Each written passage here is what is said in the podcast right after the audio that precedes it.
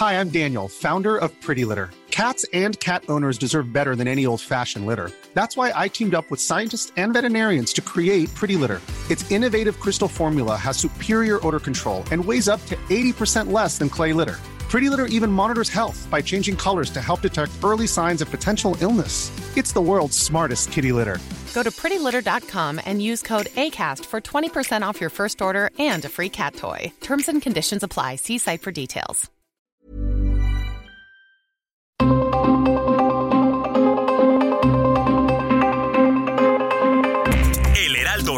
Presenta Zona de Noticias con Manuel Zamacona. Zona de Noticias, el epicentro de la información.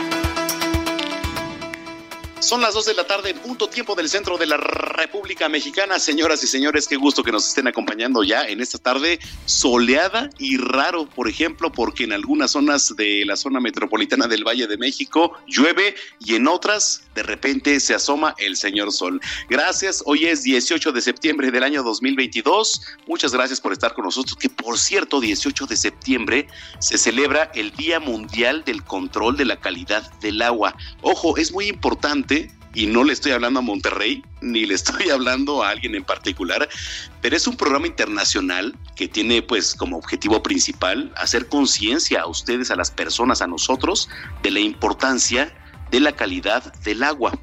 Y digo, es un día participativo en donde se pide a las personas que quieran colaborar que recojan muestras de ríos, de embalses, de pantanos, y el programa ha contado con una amplia participación desde 2020 para acá, cuando arrancó la pandemia. Entonces, bueno, pues se celebra y ya más adelante le voy a estar dando los detalles. Oiga, mañana, por cierto, y esto sí lo vamos a estar recalcando a lo largo del espacio, mañana es 19 de septiembre. ¿Qué va a pasar mañana? Hay simulacro. Un poquito más adelante vamos a estar platicando con Miriam Ursúa, secretaria de Protección Civil, Riesgos de la Ciudad de México, para que nos ilustre un poquito qué va a ocurrir el día de mañana. Mientras tanto, bueno, pues yo le invito a que esté al tanto en nuestras redes sociales, arroba Samacona al aire, le repito, arroba Samacona al aire, y también para que esté al tanto en nuestra página que es www.heraldodemexico.com.mx, le repito, www.heraldodemexico.com.mx. Ahí usted, como en nuestras redes sociales, nos puede mandar mensajes, puntos de vista, opiniones, sugerencias y lo más importante es que denuncie porque también somos un canal de comunicación ante las autoridades. Si usted no denuncia, ¿qué está pasando en su colonia, en su unidad habitacional, en su alcaldía? Mándenos mensaje. Aquí nos están escuchando las autoridades. Bueno, pues sin más ni menos, cuando son las 2 de la tarde con 3 minutos, ya está Gina Monroy con el resumen de noticias, con lo más importante.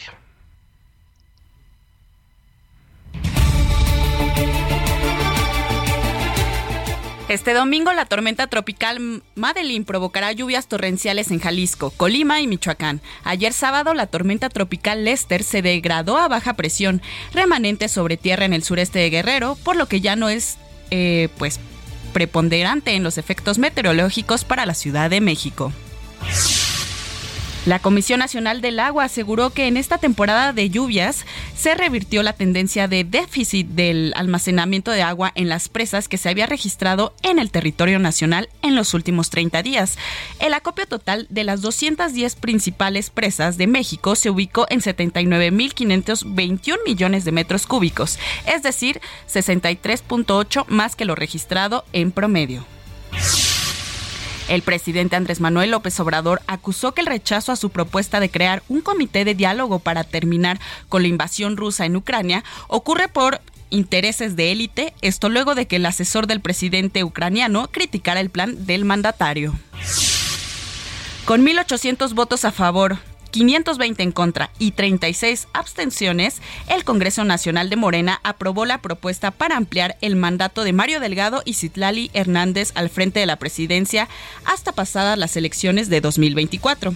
Mientras que por unanimidad el Consejo Político eligió a Alfonso Durazo, gobernador de Sonora, como nuevo presidente de ese órgano de gobierno. Las y los senadores integrantes del grupo parlamentario del Partido Acción Nacional reiteraron su intención de votar en contra de la minuta remitida por la Cámara de Diputados que modifica el artículo quinto transitorio constitucional sobre la presencia del ejército en tareas de seguridad pública. En temas capitalinos les comento que Claudia Sheinbaum, jefa de gobierno de la Ciudad de México, aseguró que su administración tiene el objetivo de lograr la sustentabilidad eléctrica en el transporte público de la capital. La mandataria informó que tiene el proyecto Metro Energía, el cual se constituye como la subestación energética más grande y moderna del país. Un hombre de 60 años y sus dos hijos fallecieron por intoxicación gas de gas al interior de la unidad habitacional 328 de la calle General Aristas, Colonia Argentina Antigua, esto en la alcaldía Miguel Hidalgo. En noticias internacionales, a nombre del pueblo de México, el secretario de Relaciones Exteriores, Marcelo Ebrard, firmó el libro de condolencias en Londres para dar el pésame a la familia real y a los habitantes del Reino Unido por la muerte de la reina Isabel II.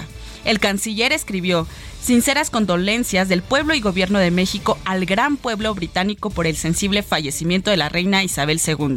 Descanse en paz. Posteriormente, el canciller está asistiendo a una recepción que ofrece el rey Carlos III. Un terremoto de magnitud 6.8 sacudió la isla de Taiwán, según confirmaron las autoridades, sin que por el momento haya informaciones oficiales sobre víctimas o daños.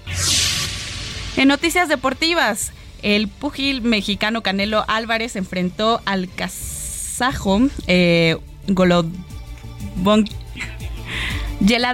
Bolonki, disculpen ustedes, ¿dónde? ¿Cómo? Bolonki. A ver, ahí va. A ver, dímelo. A ver, otra vez. A ver, una, dos, tres, como si no hubieras dicho la nota. Una, a ver, dos, tres. En noticias deportivas, el pugil mexicano Canelo Álvarez enfrentó al kazajo eh, Gennady Golovkin, donde el mexicano ganó por decisión unánime. Oye, concluyendo la trilogía entre los boxeadores, ¿cómo ves, Manuel? No, a ver, mira, una vez más, pero es la última, ¿vale? Va. Es la última, ¿te parece? Ok.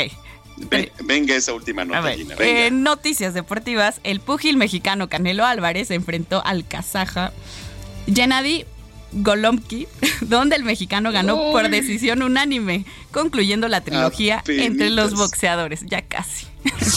Eso, ya. También el día de ayer se enfrentaron Chivas contra América, siendo el clásico mexicano donde el América impuso su dominio ante el rebaño sagrado. El marcador final fue 2 a 1. Bueno, pues vamos hasta el Servicio Meteorológico Nacional con mi compañero Jesús Carachure para conocer las condiciones del clima. Buenas tardes, Jesús.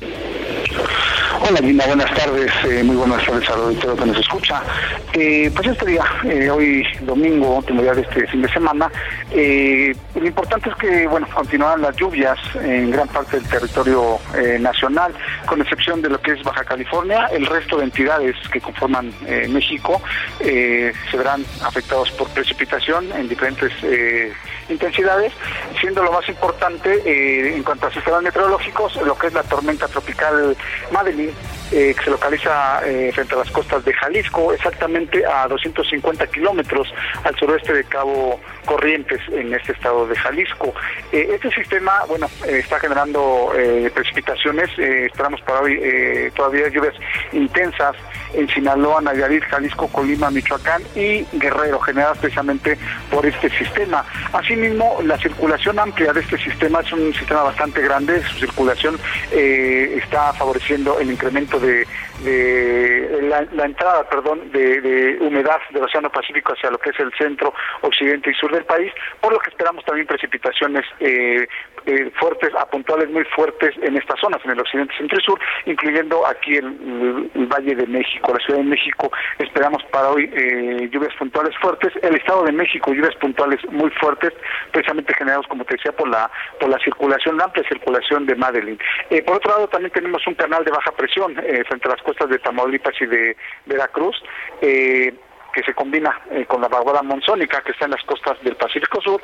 Eh, la interacción de estos dos eh, sistemas generarán también precipitaciones importantes en todo lo que es el oriente y sureste del territorio nacional, pronosticándose lluvias puntuales intensas en Oaxaca, Chiapas y Veracruz y, como te comentaba, lluvias fuertes a muy fuertes en el oriente y sureste de México. otra condición importante es que, a pesar de los nublados y de las lluvias, todavía se se presentan temperaturas eh, calurosas a muy eh, calurosas en algunas zonas, sobre todo en el noroeste, norte y noreste de la República Mexicana, también los estados del litoral del Pacífico y la península de Yucatán. En términos generales, pues precipitaciones en gran parte del país, repito, salvo lo que es eh, Baja California, el resto de estados tendrán precipitaciones. Hay que recordar que el mes de septiembre es el mes en que más llueve a nivel nacional y lo estamos viendo. Todavía estamos, pues ahora sí que en el mes en el mes más lluvioso y pues lluvias ya en días previos y todavía esperamos lluvias en días eh, siguientes. Ese es mi reporte desde el Servicio Meteorológico Nacional. Regresamos al estudio. Muchas gracias, Jesús. Buenas tardes. Igualmente, un saludo a todos que tengan buen fin de semana.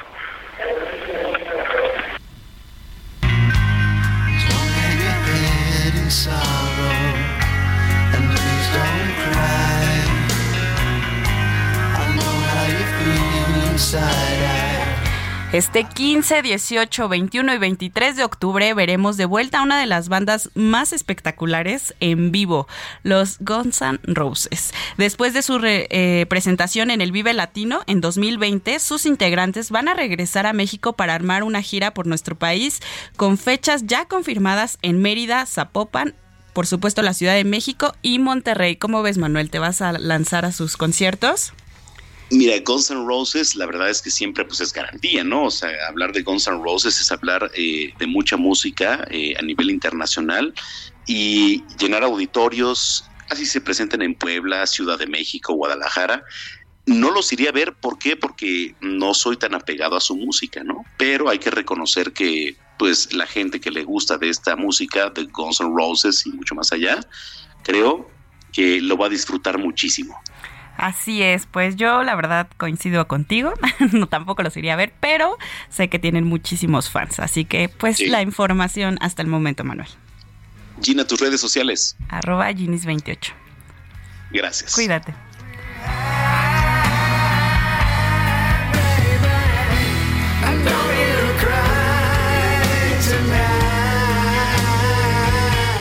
Salud en Tamaulipas es nuestro compromiso. Para mejorar tu calidad de vida, hoy contamos con nuevos hospitales y centros de salud cerca de ti. Ahora las familias tamaulipecas cuentan con atención médica de calidad. Trabajando juntos todo se puede lograr.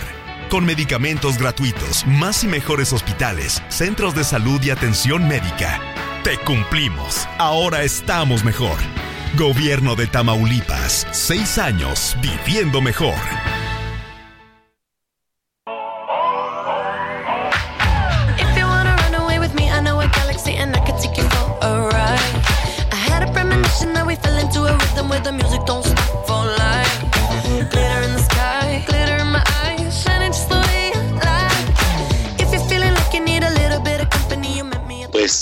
Más adelante vamos a hablar de Dua Lipa, que ya hizo favor aquí la producción de ponerla para un adelanto, pero oiga, lo que está preocupante realmente, y se lo quiero externar, la gente allá en Guerrero está viviendo derrumbes, inundaciones, los pueblos además incomunicados, porque a ver, si yo le hablo de una situación vulnerable para pueblos, no es que tengan WhatsApp, no es que tengan Twitter, la gente se comunica como se comunica en los pueblos, cómo se comunica en los pueblos a través de la voz. Y mire, hay afectaciones y son el resultado de la depresión tropical Lester en su paso por Guerrero.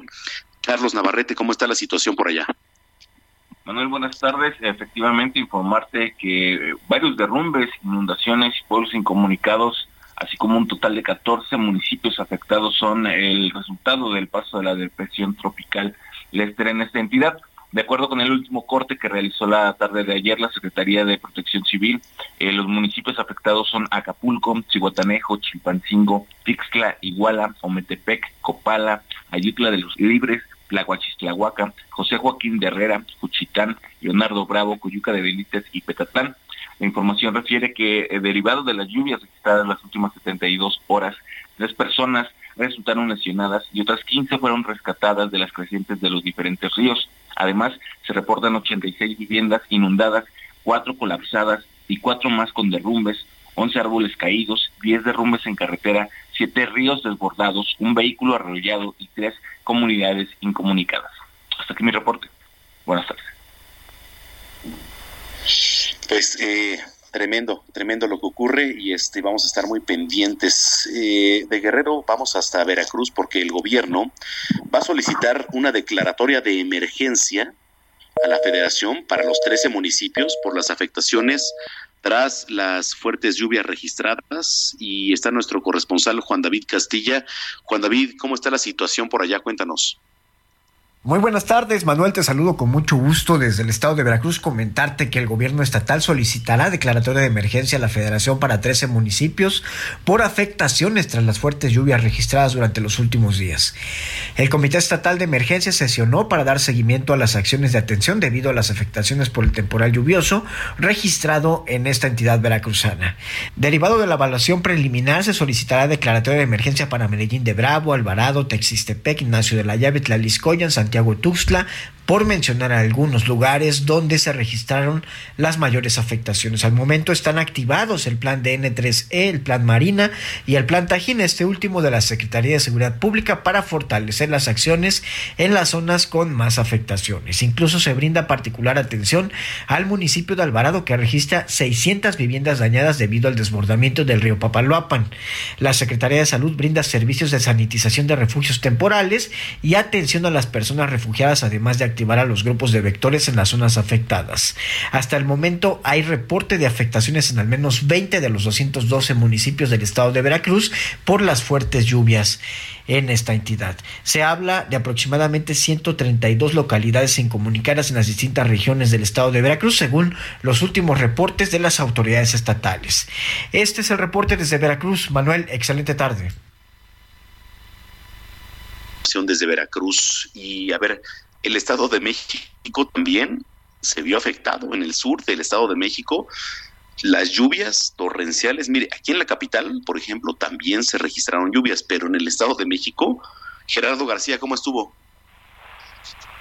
Hola, ¿qué tal? Muy buenas tardes, Manuel. Saludarte a ti y también al auditorio. Una tromba azotó a Tlatlaya al sur del Estado de México, provocando el desbordamiento de ríos, deslave de cerros e inundaciones, con el saldo de dos personas muertas y una más reportada como desaparecida tras ser arrastrados por la corriente. Esta información de última hora. La lluvia torrencial fue reportada durante la noche del sábado y los estragos que dejó ha movilizado a autoridades locales, también como la propia población, además del el ejército el ejército ya activó el plan DN3, ya están en la zona precisamente llevando a cabo labores de rescate y también de limpieza. Mediante diversos videos y fotografías en redes sociales, la población afectada alertó sobre este desastre que enfrentan este fin de semana. En tanto, el ayuntamiento de Tlatlaya confirmó este hallazgo de dos ciudadanos sin vida, además de la desaparición de Diana Carvajal Gregoria, quien, eh, quienes fueron arrastrados por esta corriente. En el caso de las, eh, de las dos personas que ya fueron encontradas sin vida. No se había hecho algún reporte y eh, ya fue cuando estuvieron haciendo el rescate eh, y la búsqueda precisamente de la señora Diana Carvajal Gregoria cuando fueron encontrados. También eh, destacar que si bien varios puntos fueron afectados, la comunidad de San Felipe Tepehuistitlán es la región de Coatepec, es la que está más afectada. La ciudadanía reporta diversos deslaves en distintos puntos que afectaron carreteras y puentes, además también para agilizar las labores de limpieza se ha tenido que utilizar maquinaria pesada. Durante este domingo se liberó el paso los Ocotes a Tlatlaya, aunque aún faltan los tramos de Tlatlaya a San Francisco y también la de conocida como las Parotas Coatepec. Además también ocurrió el desbordamiento de este río que se eh, precisamente se arrastró a las personas que ya fueron encontradas sin vida y también a las que están eh, también están en su búsqueda. El reporte desde el Estado de México. Bastante preocupante lo que ocurre allá. Gracias, Gerardo. Seguimos pendientes. Seguimos pendientes. Desde el Estado de México nos vamos hasta San Luis Potosí. A ver, con políticos, empresarios, líderes sociales. Este sábado, el día de ayer, fue presentada la organización Diálogo Progresista. ¿De qué se trata, Pepe Alemán? Cuéntanos. Adelante. Bueno, ahorita vamos a, regresar con, Pepe Alemán que nos tiene esta información, porque, a ver, eh, digamos, eh, sábado, diálogo progresista. ¿no? no sabemos, pero bueno. Eh, también vamos a hacer contacto con Carlos Juárez, allá en, en Tampico, que nos tiene mucha información, porque, a ver, mataron a una familia. ¿Qué cree? Los cuerpos los dejaron en el baño. Y me da mucha tristeza decir que se normalice este tipo de temas, porque de repente vemos películas de horror, de terror, pero ¿sabe qué? La realidad es muy diferente. Tenemos por ahí a Carlos Juárez. ¿Sí? Adelante, Carlos. ¿No? ¿A quién? ¿A, Pepe Alemán? ¿Ya lo tenemos? Ah, ok. Vamos a regresar con, con Pepe Alemán. Déjeme otra vez, lo pongo en contexto fue presentado Diálogo Progresista. Eh, Pepe Alemán, platícanos qué es Diálogo Progresista. Hola Manuel, muy buenas tardes. Efectivamente, pues fíjate que eh, el secretario de Relaciones Exteriores, Marcelo Ebrard, eh, una de las corcholatas presidenciales de Morena, pues ya tiene equipo de promoción, de impulso hacia sus aspiraciones aquí en San Luis Potosí y justamente es esta organización Diálogo Progresista que ayer fue presentada aquí en San Luis Potosí.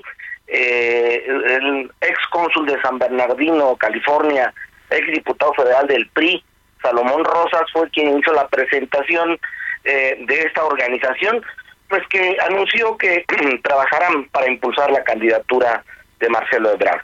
Eh, habrá siete coordinadores distritales y 58 coordinadores municipales que dijo eh, trabajarán con la gente, recogerán todas las eh, necesidades que le manifiesten y las enviarán a la Mesa Nacional de Diálogo Progresista, que también ya está conformada como un cuartel, digamos, electoral, político electoral del canciller mexicano.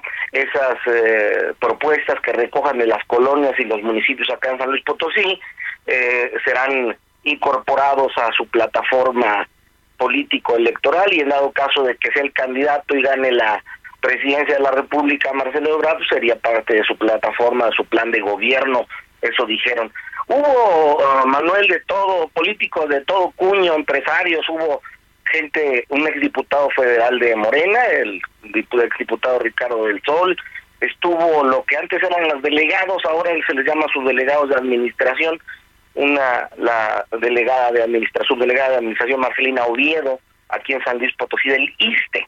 Y estuvieron también algunos ah, asesores del gobierno priista de aquí de, de San Luis, de la capital de San Luis Potosí, estuvo una asesora, y estuvieron, bueno, como te decía, empresarios, líderes sociales, y bueno, ah, han arrancado ya la promoción de Marcelo Ebrard. Manuel, eh, hace una semana justamente también se fue presentado acá en San Luis Potosí que el equipo que impulsará al secretario de Gobernación, Adán Augusto. Entonces, pues aquí prácticamente arrancó ya la carrera presidencial de Morena, de la, de la candidatura presidencial de Morena aquí en San Luis Potosí, Manuel.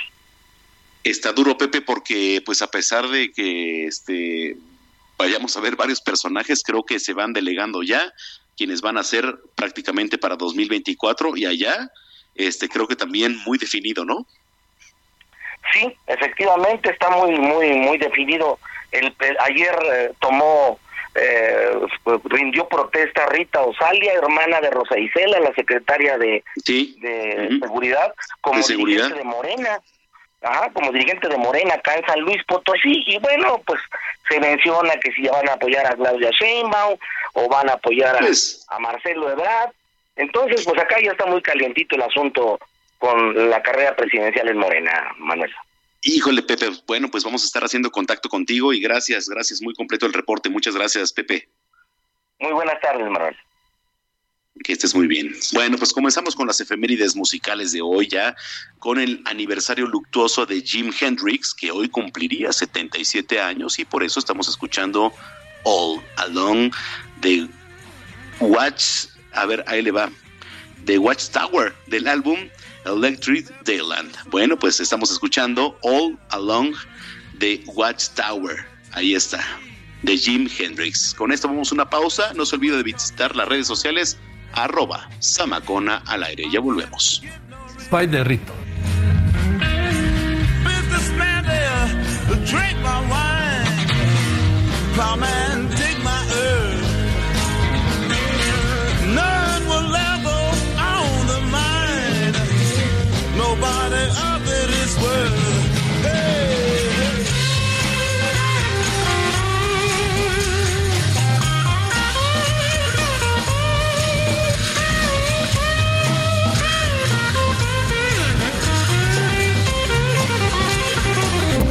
Vamos a una pausa y regresamos con Manuel Zamacona a Zona de Noticias.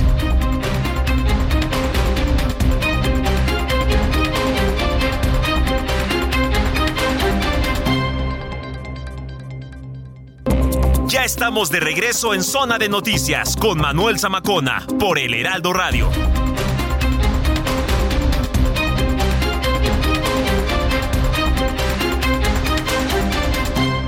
Estamos en la calle de Tehuantepec, aproximadamente a la altura del número 10. Hay un edificio donde se encontraba la oficina de un especialista en oídos, nariz y garganta que se derrumbó completamente. Un grupo de trabajadores del sistema colectivo Metro que están construyendo precisamente sobre esta calle se encuentran removiendo los escombros de lo que ha sido uno de los derrumbes también importantes ocurridos esta mañana aquí a raíz del terremoto, podemos decirle así, ocurrido en la Ciudad de México. Durante el terremoto del 19 de septiembre de 1985, la línea 9 del metro de la Ciudad de México se encontraba en construcción, por lo que trabajadores de esta obra se sumaron a las labores de rescate y remoción de escombros, principalmente en la colonia Roma Sur, una de las más afectadas y aledaña a estos trabajos.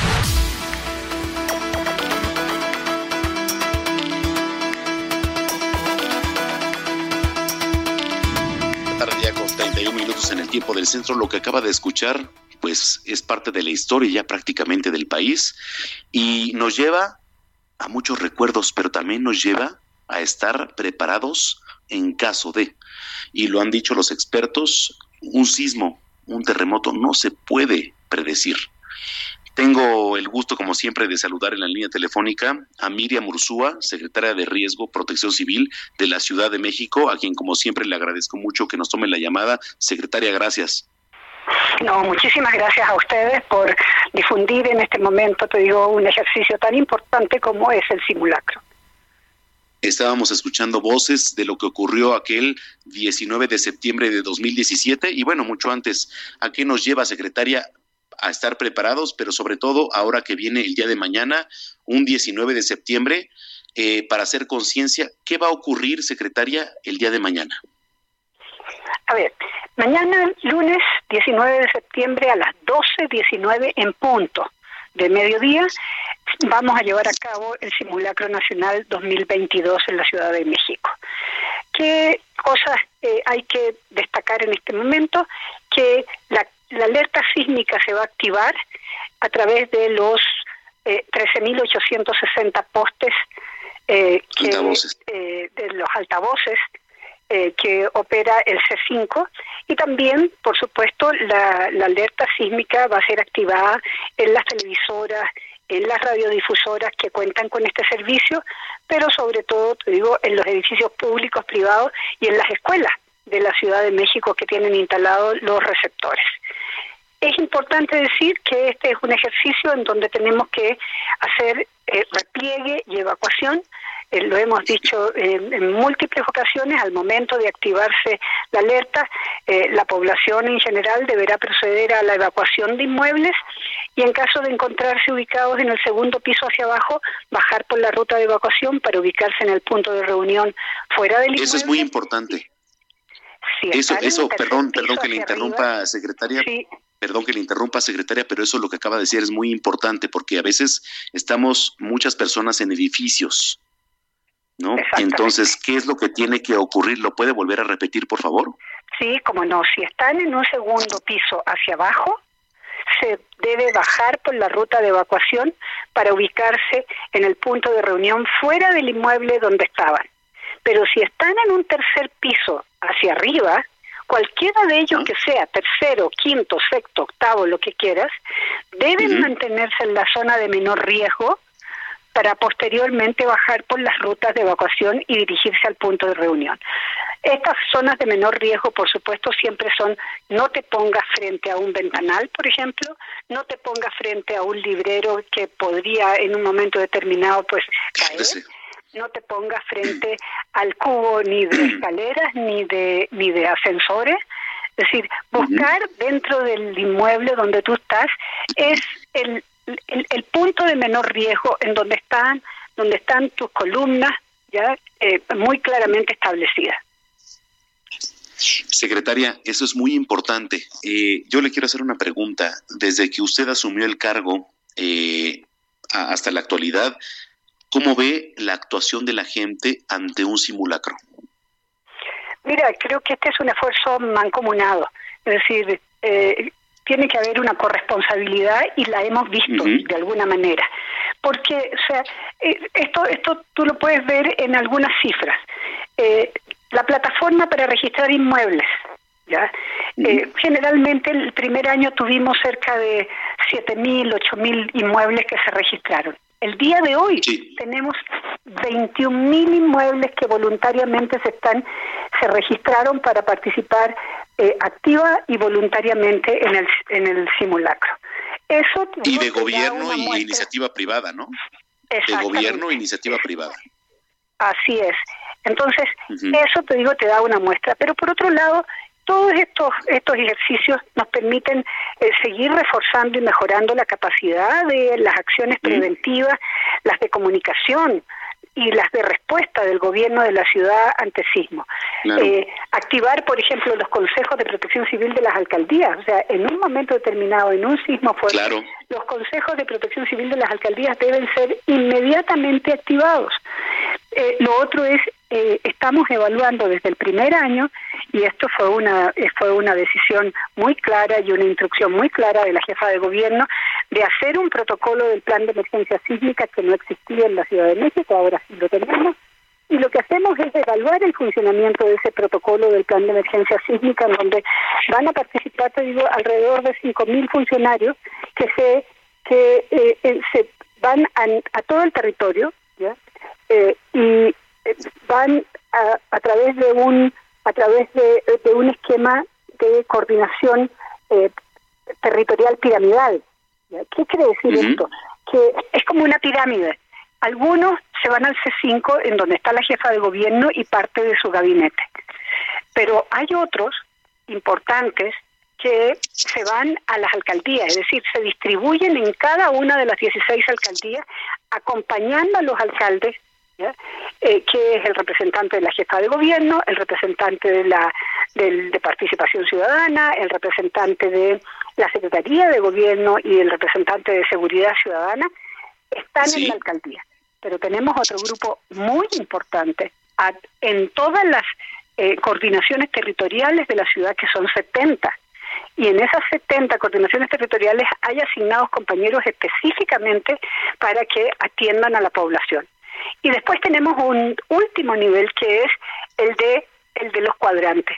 La ciudad, tú debes saber que está dividida en 849 cuadrantes y por lo tanto tenemos ya asignado con nombre y apellido a personas que van a estar en cada uno de esos lugares.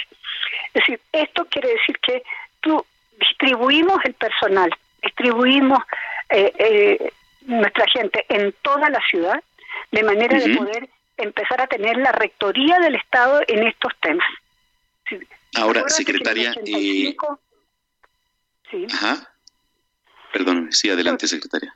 Te iba a decir que en el 85 no teníamos ninguna institucionalidad, o sea, cuando yo escucho lo que tú pusiste al principio, sí, efectivamente, o sea, pasaron muchas, muchas cosas, pero el problema fundamental era que no, se, no había una institucionalidad fuerte, clara, eh, con una estrategia de futuro de, para hacer acciones concretas de prevención, como tú decías también ahí, eh, y por supuesto en el 2017 tampoco se consiguió eso, es decir, se pierde la rectoría del Estado, la sociedad civil juega un papel importantísimo de solidaridad, de apoyo, etcétera, Por supuesto. pero el gobierno, te digo, pierde la rectoría, que es lo que nosotros queremos rescatar en este momento. Ok, secretaria, aquí toca un punto muy importante y yo le voy a decir algo. Eh, todo lo que me está diciendo creo que es una operatividad demasiado importante y que es necesaria, pero también lo que es necesario es informarle a la población porque de repente cuando suena la alerta sísmica, a pesar de que sea simulacro, mucha gente no está informada. Y entonces, ¿qué ha pasado en años pasados? Que, por ejemplo, suena la alerta sísmica y ha habido casos en donde como la gente no se informa y eso ¿Qué pasa? Que se han querido aventar desde un primer piso, que ha habido, eh, bueno, en, el, en de los mayores de los casos, un infarto, ¿no? Entonces, este, hay que siempre mantener informada a la población y lo más importante, como dice usted, estar prevenido, pero a través de nuestros micrófonos también informar a la población que es un simulacro, porque la alerta sísmica creo que es de los sonidos hoy en día que por lo menos aquí en la capital del país, eh, más impactantes para la población, secretaria. Así es, así es. Eh, y yo creo que los medios de comunicación juegan un papel de la mayor importancia. Es decir, el apoyo que ustedes están dando para difundir justamente el hecho de que vamos a hacer este simulacro nacional, de alertar a la gente, decirle por favor no se angustien porque este es un simulacro. Lo que tenemos que hacer en este momento, en ese simulacro, es reflexionar.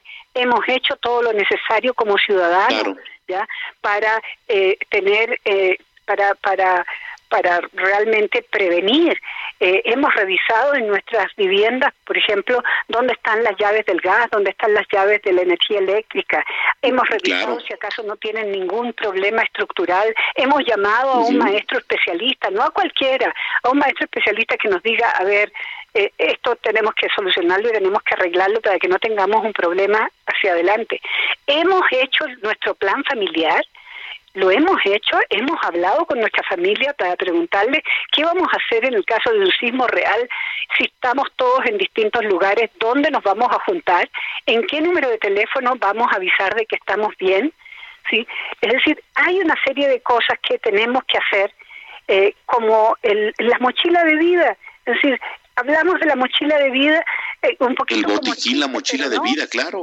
Exacto, son cosas que tenemos que estar. La seguridad empieza por casa. La seguridad empieza por casa. El plan familiar te ayuda, por ejemplo, a, conocer, a prevenir, a reducir, a controlar los efectos de una emergencia o un desastre. Y el hecho de detectar los peligros al interior y al exterior de la vivienda, ¿sí? Identificar cuáles son las zonas de menor riesgo en nuestro en nuestra vivienda o en nuestro trabajo o en, o en la escuela donde están nuestros hijos. Eh, realizar con nuestros vecinos de repente simulacros, uno, dos o tres al año. Son cosas que tenemos que hacer, por eso que esto es un, un trabajo de corresponsabilidad. Aquí el gobierno tiene el deber de tener un plan, eh, un protocolo eh, para atender estos temas, pero la ciudadanía también tiene la responsabilidad de hacer, te digo, que esa seguridad que empieza en casa, que empieza en el trabajo, que empieza en la escuela, lo hagamos verdaderamente. Secretaria, este, qué importante lo que nos está diciendo. ¿Me podría repetir y para el público que nos viene escuchando, por favor, mañana la hora a que a la que se va a activar la alerta sísmica para el simulacro, por favor? Mañana, eh, lunes 19 de septiembre, en punto de las 12 con 19 minutos de mediodía. Esa es la hora exacta en la cual vamos a iniciar este ejercicio. Y se va a escuchar en los altavoces la alerta sísmica como si fuera un sismo real. Así es. Sí, con un va a haber un mensaje al final agradeciendo la participación en el simulacro, pero eso va a ser al final. Correcto. Secretaria, pues le agradezco mucho la aportación, como siempre, para el auditorio y, y este, gracias, como siempre, por tomar la llamada. No, no, no, lo que ustedes necesiten y gusten y sigo insistiendo en que los medios juegan un papel sumamente importante en este momento para que todos y cada uno de los que vivimos en esta ciudad eh, estemos estemos eh, informados de lo que va a pasar. Bueno, pues éxito mañana y ya estaremos platicando. Secretaria, muchas gracias. Gracias a ti. Es Miriam Ursúa, secretaria de Protección de Riesgos y Protección Civil aquí de la Ciudad de México, cuando son las 2 de la tarde ya con 44 minutos. Estoy enfrente de mi casa de trabajo donde he pasado a lo largo de mi vida más horas que en mi propia casa y está totalmente destruida. Solo espero que mis compañeros de trabajo, mis amigos, mis hermanos de labor estén todos bien.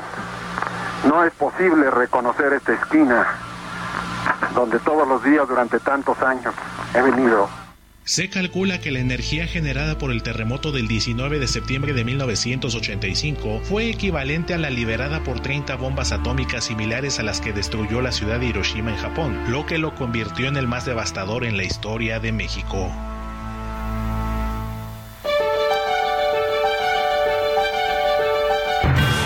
Cine, cámara, acción con Gonzalo Lira.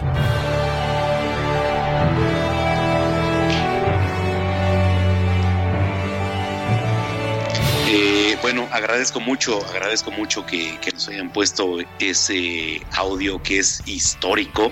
El día que en 1985 Jacobo Zabludovsky, a través de un radio prácticamente que era como un televisor, narraba lo devastador que había sido y su gente que la tenía ahí en Televisa, Chapultepec 18. Es para el recuerdo es para hacer conciencia el día de mañana. Mientras tanto, tenemos cine, cámara, acción con Gonzalo Lira, el maestro, el zar. ¿Cómo estás, mi Gonza? Muy bien, Manuel, ¿y tú? ¿Dónde andas? ¿Todo bien? Todo bien, todo bien. Aquí estoy, estoy, muy bien, Manuel. ¿Cómo estás? Perfecto, Gonza. Oye, ¿qué nos tienes para este domingo? Fíjate que para este domingo les tengo vamos a tratar de viajar hacia, hacia el futuro, y te voy a decir por qué.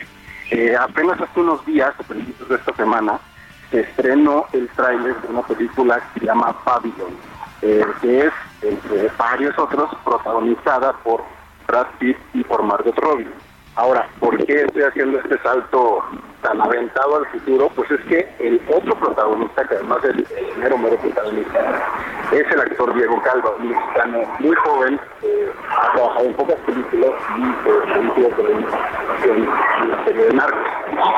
Y de ser, pues, un hombre bastante desconocido, es hoy en día el protagonista de esta película que es el director de La La Land, el director de Whiplash.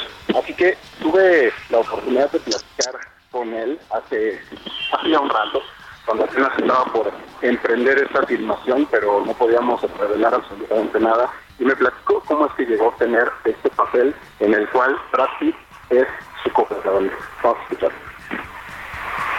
En algún momento hay una castinera ya que se llama Francis Mainzer, que ella castea, digo, películas enormes, ¿no? Por todos lados, y hace una chamba muy interesante también de indagar, ¿no? De buscar así, levantar piedras, a ver dónde hay actores. Se dio la oportunidad de, de que yo me iba a ir más o menos en marzo, iba a tomar un vuelo para hacer el casting presencial a Los Ángeles, justo el fin de semana que se cierra todo por COVID así justamente ese fin de semana. Me acuerdo muy bien porque tenía un llamado de narcos que también se canceló, o sea, lo recuerdo muy bien.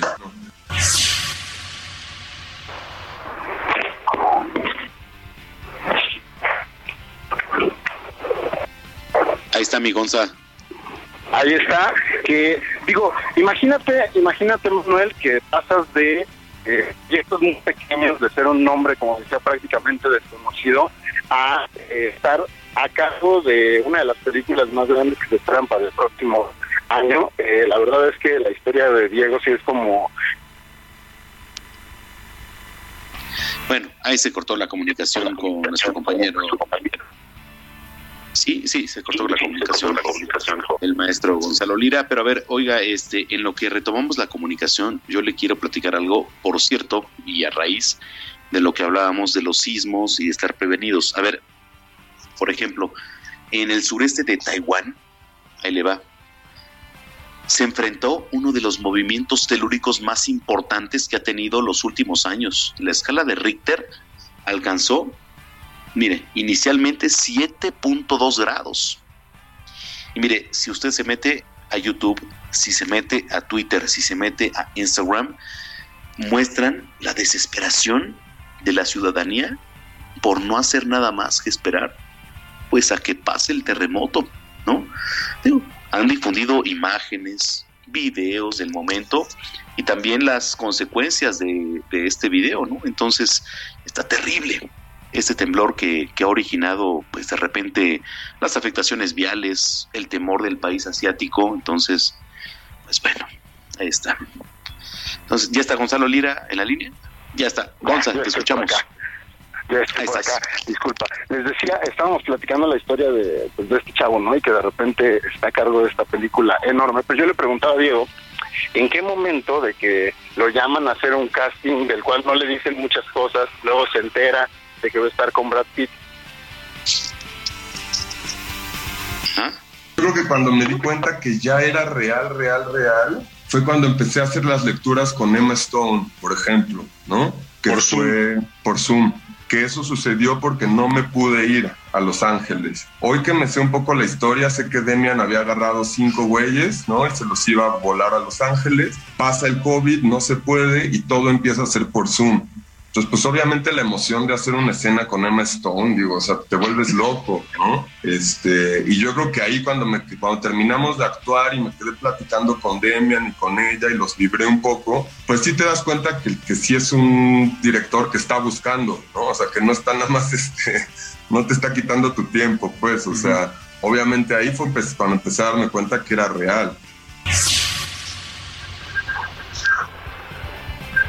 Ahí está, ahí está Manuel. Eh, aprendan ese nombre y, de paso échenle un ojo a su trabajo. Tiene por ahí un par de películas que a mí me gustan mucho.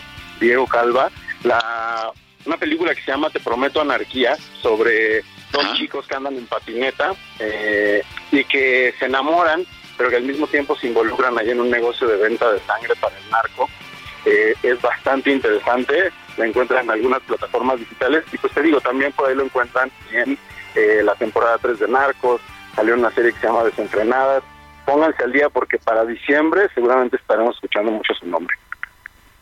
Oye, perfecto. Oye, si me quiero hoy lanzar al cine, Gonza, ¿qué me recomiendas, la neta? Mm, mira, ¿qué hay ahora bueno en el cine? Ya hablamos la semana pasada de eh, Soy fan. Hay una película eh, que se llama Terror en el sótano. No, no recuerdo exactamente cómo, se, cómo le pusieron acá, Barbarian se llama en inglés, que está muy interesante, Manuel. Es la historia de una casa donde ocurren cosas muy extrañas en el sótano y la casa es rentada por Airbnb. Entonces llegan unos Airbnb y de repente se dan cuenta de que hay cosas muy raras ocurriendo. Eh, no les voy a echar a perder más, pero después la película tiene una segunda parte en la cual el dueño del Airbnb también va asomarse al sótano de esa casa y pues lentamente vamos a ir descubriendo qué es lo que está ahí oculto, que es bastante terrorífico. Eh, échenle un ojo. Eh, no recuerdo el nombre en español, pero Barbarian es como se llama en inglés y, vale mucho la pena. Correcto. Oye, Gonzalo, la gente que te viene escuchando, ¿dónde te puedes seguir en redes sociales? Claro que sí, me encuentran en arroba gonis, G-O-N-Y-Z, ahí estamos y también pues nos vemos de lunes a viernes de 7 a 9 en las noticias de la mañana y de 9 a 11 en esta mañana con Alejandro Cacho y Paulino Grisam. Y a veces tú. Perfecto. y a veces yo. y ando por ahí. Oye, te mando un abrazo. Yo te mando todo de regreso, Manuel. Gracias, Gonzalo Lira, aquí con las recomendaciones del cine. Oiga, eh, rapidísimo, antes de irnos a corte, le platico que la Organización de las Naciones Unidas proclamó un día como hoy, 18 de septiembre, como Día Internacional de la Igualdad Salarial. Bueno, con la finalidad de resaltar la importancia de equiparar la igualdad salarial por un trabajo de igual valor. Y, por ejemplo, ahora en la actualidad, pues persiste la desigualdad de género por supuesto que sí. La poca relevancia del empoderamiento femenino, por supuesto que sí. Y debido a circunstancias históricas y estructurales de las sociedades, destacando la remuneración también salarial percibida por las mujeres y por supuesto que es mucho más inferior a las de los hombres, determinando a nivel mundial y ahí están las cifras ¿eh? Eh, de género ahí le va en un 23% por lo menos. Pero bueno, pues ahí están las cifras que dan la, y, no lo digo yo, la Organización de las Naciones Unidas, la ONU, que bueno, pues es de los máximos órganos a nivel internacional. Pero bueno, pues con esto nos vamos a ir a una pausa. Eh, regresando, tenemos un gran programa por delante, les vamos a platicar un poquito de los espectáculos, de los deportes, que también hay una gran jornada deportiva. Mientras tanto, vamos a una pausa. Ya volvemos aquí en Zona de Noticias.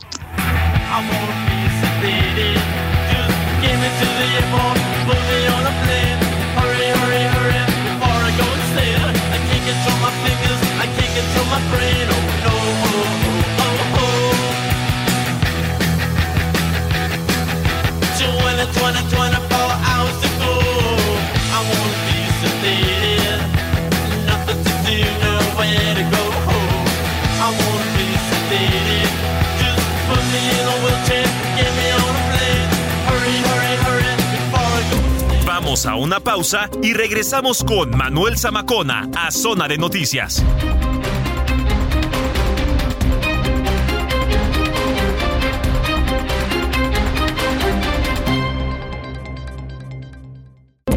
Ya estamos de regreso en Zona de Noticias con Manuel Zamacona por el Heraldo Radio.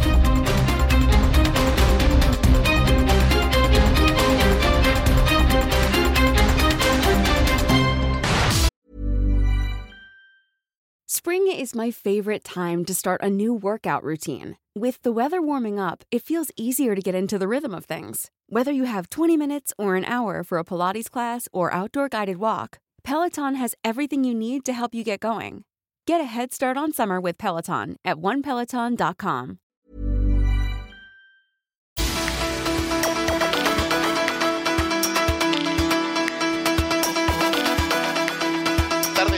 tiempo del centro de la República Mexicana. Señoras y señores, muchas gracias por continuar con nosotros. Si es que ya estaba en sintonía, si lo acaba de hacer, bienvenida, bienvenido a este espacio que es la mejor revista del fin de semana Bienvenido a Zona de Noticias a través de la señal de Heraldo Radio, de norte a sur, de sur a norte y también a través de nuestra página web que es www.heraldodemexico.com.mx. Le repito, www.heraldodemexico.com.mx. De hecho, ahí hay un apartado usted le da radio y estamos transmitiendo completamente en vivo. Entonces, bueno, muchas gracias por estar con nosotros y también los invitamos a que sea parte de nuestra voz ¿Cómo le puede hacer? Simplemente arroba Samacona al aire. Una, pero sobre todo también una denuncia. Si usted tiene un bache en su colonia, mándeme foto. Aquí la vamos a retuitear. Recuerde que somos una comunidad y somos ante la autoridad también que nos está monitoreando una voz de ustedes. Entonces, escríbanos y aquí andamos.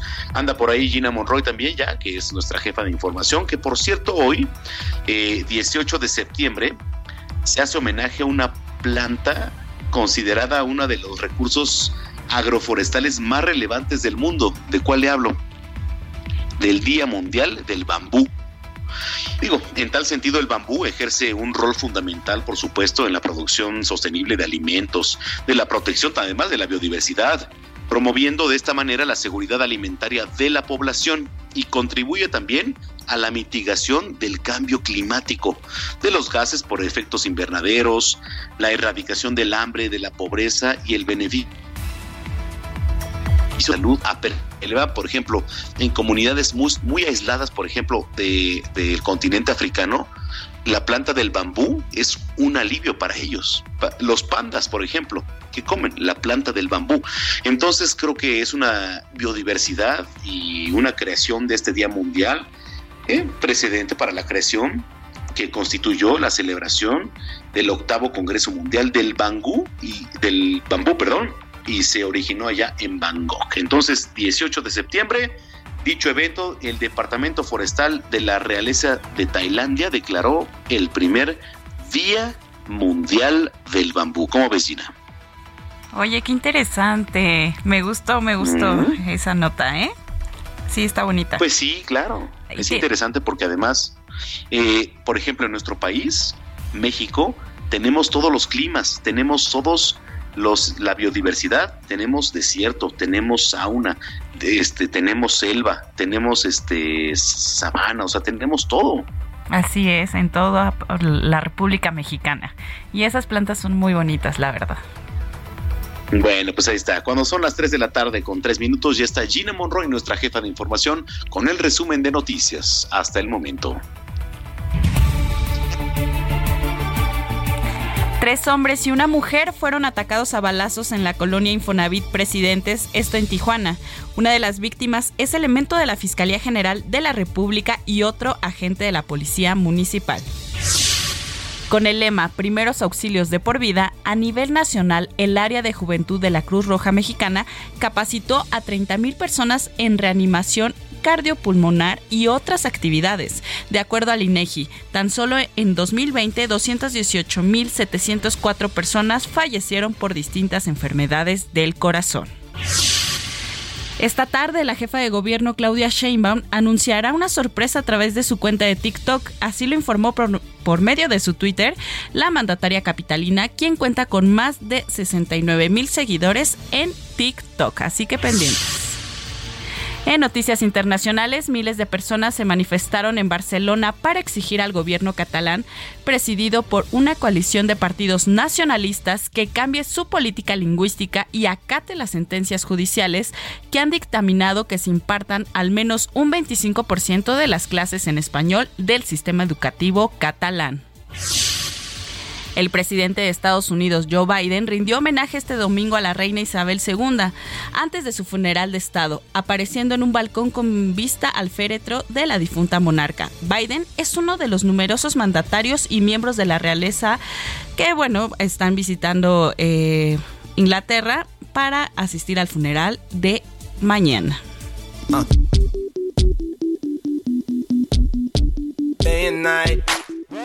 I toss and turn, I keep stressing my mind, mind. I look for peace, but see I don't attain. What I need for keeps this silly game we play. Bueno, pues esta semana se cumplen 13 años del lanzamiento de uno de los álbumes más famosos en el género del hip hop. Estamos hablando de Man of the Moon del rapero Kid Cudi. ¿Cómo ves, Manuel? ¿Allá me escuchas, Gina? Sí, sí, te escucho perfectamente. ¿Has, escuchado este rapero? Kid Cudi. Sí, claro que lo he escuchado. Mm, sí, pero no, no soy tan fan, no soy tan ad hoc eh, a ese tipo de música. Yo la verdad, hace ratito que nos comentaban esta nota nuestro compañero Diego Iván, yo así de, yo no soy de esa generación ni lo topaba, pero... Sí, no, y puede decir generaciones, ¿no? Por ejemplo, ahorita, pero este realmente no tú te identificas con una música y te adaptas también a lo que está sonando. Pero este, creo que ese tipo de música, por ejemplo, e, es un rap, ¿no? Más o menos. Sí, es, así es un rapero. Es un rap. La verdad es que no soy tan, tan fan de, ese género. Pues no, pero creo que ahorita está a gusto si vamos manejando en domingo ahí, ¿no? Escuchamos tantito esta canción. Pues sí. Bueno, yo no, pero tú sí. un ratito. La información, Manuel. Gracias, Gina. Buenas tardes.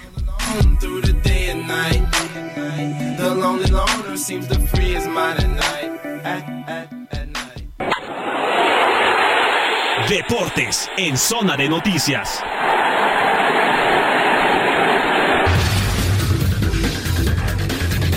Bueno, señoras y señores, vienen los deportes con el maestro Roberto San Germán. ¿Cómo andas, Roberto?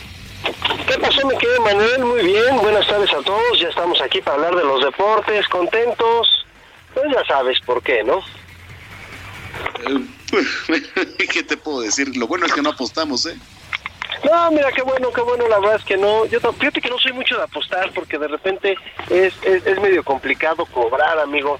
Entonces luego luego la gente hasta te dejas de hablar con ellos. Entonces mejor prefiero no apostar en este tipo de partidos, tampoco de burlarme la verdad.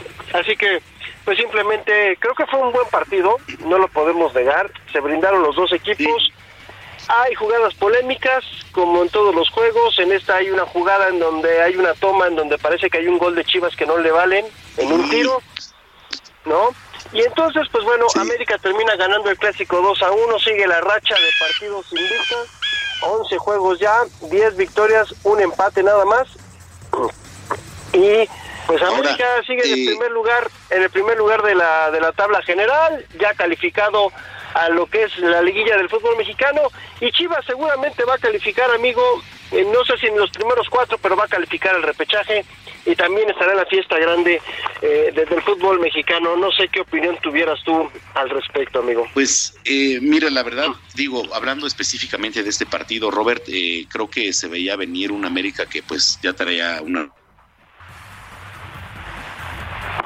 liga Sí, Chivas también traía por ahí un pues, incentivo, a lo mejor una motivación, pero creo que el América dio a conocer el power que, tuvo y más haciendo valía del Estadio Azteca y creo que este fue un buen partido, la verdad. Este creo que yo como eh, digo Chivas Rayada del Guadalajara tengo que reconocer al América que jugó muy bien y ganó, pero bien. Son, son de esas situaciones, se dan en esos partidos. El que metió gol fue el Chicote, también del lado de la América, Henry Martin y Alejandro Sendejas. Este muchachito que trae una cuestión ahí porque es mexicoamericano, jugó en Chivas, sale de la cantera de Chivas, se habla mucho de él, también estuvo en Necaxa. En América es donde ha brillado, en Chivas no le fue bien, dicen que se le dieron varias oportunidades, no le fue bien. Y bueno, gana América 2 a 1 y pues lo que estábamos platicando, ¿no? Un buen clásico. Se brindaron, eso hay que aplaudirles sí se partieron la crisma, porque muchas veces hay partidos que dices que aburridos son, mano, y ni siquiera sacan el honor por los colores que están representando. Así que América gana 2 a 1. En los demás resultados de la jornada, Puebla le gana 2 a 1 a Tigres. A Tigres, ¿qué, qué, ¿cómo le cuesta trabajo cuando va de visita, mi querido amigo? Mazatlán y Toluca empatan a 1. Monterrey le pega al Atlas, que el Atlas está en caída libre. ¿eh? Atlas ni siquiera va a entrar a la liguilla, ni de foul, ni por default, ni nada. Atlas se quedó fuera ya del torneo, perdió también un torneo allá en Estados Unidos hace poquito, así que Atlas mal y de malas, América como decíamos gana, al ratito a las 5 de la tarde Pumas contra Cruz Azul, luego a las 7 de la noche Santos contra Juárez, también a las 7 de la noche León contra Querétaro, y a las 9 de la noche tenemos dos partidos Atléticos San Luis Pachuca y Tijuana contra Necaxa. Jornada rara en el fútbol mexicano, partidos en domingo a las 9 de la noche dos, Así que son los que quedan de la jornada 15, mi querido amigo. Oye, hablamos de la pelea. Creo que el Canelo no tuvo rival, amigo. Creo que Golovkin ya le pesan los años, 40 años. Canelo eh, se vio relativamente bien. Gana por decisión unánime. No sabía por dónde le pudiera ganar Golovkin desde el round número uno. En las apuestas era superior el Canelo. En Las Vegas ya sabían quién iba a ser el campeón. No pierde títulos, no nada. Y ya, se acaba esta trilogía. No se enojaron no se noquearon en ninguna de las tres peleas, nadie se deshizo, simplemente terminaron abrazándose, así como de cuates, estuvo bien, ya ganamos una lana cada quien, pero sin mucho que escribir a casa, amigo. No sé qué opinas tú de la pelea, pero creo que no fue nada guau, ¿eh?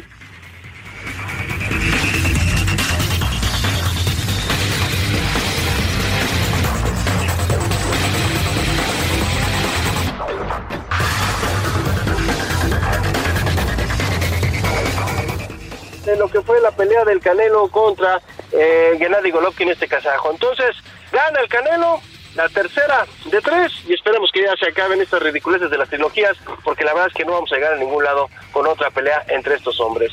Y dejando ya el tema del boxeo, eh, querido público, vamos ahora a la NFL, que se está jugando la jornada 2 o la semana 2 de la NFL con estos partidos. Primero, el de los jefes de Kansas City que le ganaron 27 a 24 a los cargadores de Los Ángeles que pues se le mencionó el quarterback, Justin Herbert, desgraciadamente el cartílago de las costillas pues se le fracturó y con esto pues no podía lanzar el balón, le estaba doliendo mucho, pero fue un gran juego y la verdad es que el partido lo pierde Justin Herbert con esa intercepción cuando el equipo de los jefes se fue adelante. En los partidos que terminaron ya el día de hoy, el equipo de los Steelers pierde 17 a 14 ante los Patriotas de Nueva Inglaterra, el equipo de los Gigantes de Nueva York le pega 19 a 16 a las Panteras de Carolina, los Jets le ganan 31-30 a los Browns de Cleveland.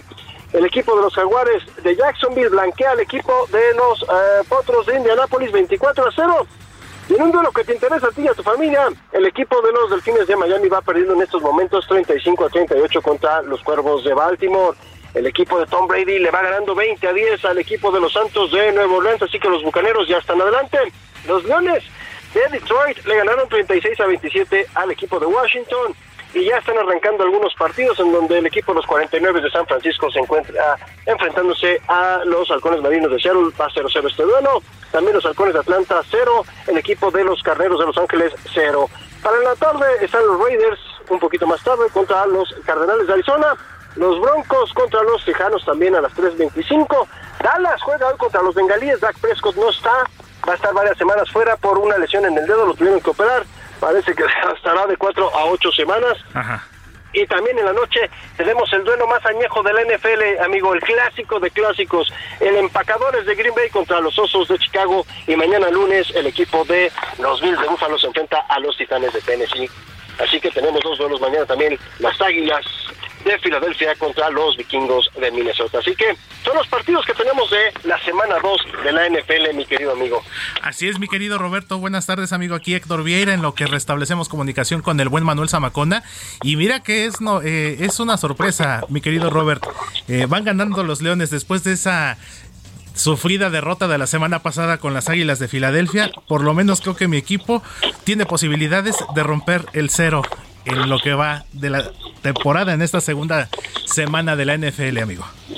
Sí, no, los Leones es un equipo que han ido armando poco a poco, parece que tienen un buen armamento y ya vamos a ver cómo le va en esta temporada después de años de fracasos y fracasos por la familia que es la dueña del equipo, en donde pues creo que ya le están poniendo un poquito de más ganas y haciendo buenas eh, contrataciones también en la agencia libre y se llevaron buenos prospectos en lo que fue el draft de la NFL, mi querido amigo, así que por eso pues son las situaciones en las que estamos pasando a la NFL, ¿no? Así es, mi querido Roberto. Mientras no se repita el 0 de 016 del 2008, eh, todo está bien. Y ya está de regreso Manuel, mi querido Robert. Vamos con Manuel. Gracias, gracias Héctor. Este, oye, te decía Robert que estábamos hablando del partido, etcétera, pero este, bueno, eh, arrancamos ya en, la NFL, ¿no? Que estábamos eh, diciendo. ¿En, ¿En qué nos quedamos, Robert? No, habíamos quedado también cuando estábamos hablando tú y yo con la trilogía del Canelo, una pelea que gana el Canelo sin mayor problema, decisión unánime, y decíamos que pues para qué hacer otra más, ¿no? Creo que ya quedó claro quién es el ganador de esto, un empate, dos victorias del Canelo por decisión, no lo bloqueó, no lo pudo retirar, hablaron mucho, hace más faramaya de lo que pasa en el ring, y bueno, pues gana el Canelo, mi querido amigo. Tampoco hay mucho que escribir a casa con esa pelea, ¿eh? Si hubiera sido, no. este, eh, no sé. Quien haya sido Roberto, o sea, la verdad es que, digo, yo, yo puse, si pues no siembran el Canelo, el Canelo va a seguir siendo. Sí, pero mira, la verdad Exactamente. Oye. Ya está viejo, ¿no? Mándeme. Pues sí, sí, sí, sí, exactamente. No, eh, justamente es lo que te iba a decir. O sea, realmente, si no siembra alguien el Canelo, o sea, pues va a seguir siendo el Canelo el líder. No, no tiene con quién. No hay, no hay quien lo vaya a poner, este, ¿cómo se llama? En estas situaciones eh, lo vaya a poner en, en, peligro porque más busca boxeadores con su promotora que estén a nivel de lo que él pueda brillar. Entonces, pues al Canelo no lo vamos a ver, yo creo que en algún momento nunca sacar todo su, su potencial más además por la edad amigo ya tampoco se va a arriesgar a perder este una buena cantidad de dinero lo que ha ganado eh, y menos para ponerse a, que le quiten títulos y esto. Después de lo que pasó con Bivol créeme que va a buscar otro tipo de rivales. Totalmente. Bueno pues ahí está Robert Oye, y pues ya nada más para terminar, hoy este se reanuda, digo, aparte del americano, hay gran este pues cartelera deportiva de americano, pero también en punto de las 5 eh, de la tarde, ahí en el Palacio Sultán se reanuda la serie entre los Sultanes de Monterrey y los Leones de Yucatán, unos leones que están heridos de muerte prácticamente, pero acuérdate que un león herido es más peligroso, entonces